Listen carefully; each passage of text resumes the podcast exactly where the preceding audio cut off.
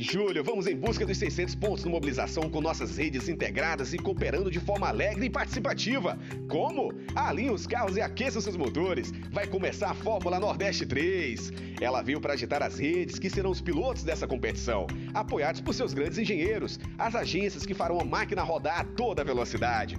Seja Ferrari do Nordeste, seja McLaren do Agreste, cada equipe será composta por duas redes e seus engenheiros.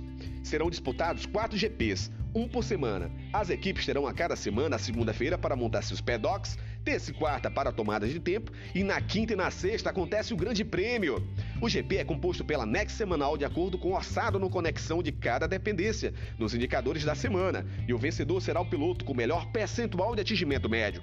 Os 12 primeiros serão pontuados a partir de 15 pontos e os demais terão um ponto cada. Todo esforço conta. As melhores voltas nos dias de tomada de tempo valem um ponto adicional por indicador dia. Toda semana teremos crédito, RIV, seguridade e um indicador de cada mercado.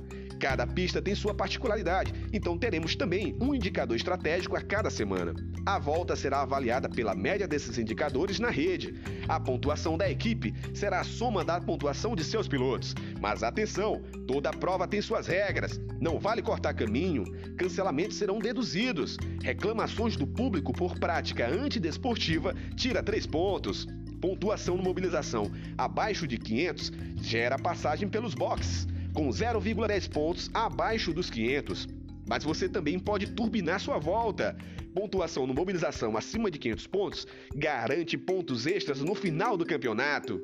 Ah, a volta só vale se o público curtir. Então, pré-requisito para a premiação é ter no mínimo nota 4.3 na avaliação do atendimento. Teremos troféus para pilotos, construtores e engenheiros destaque. Curtiu? Acelera aí!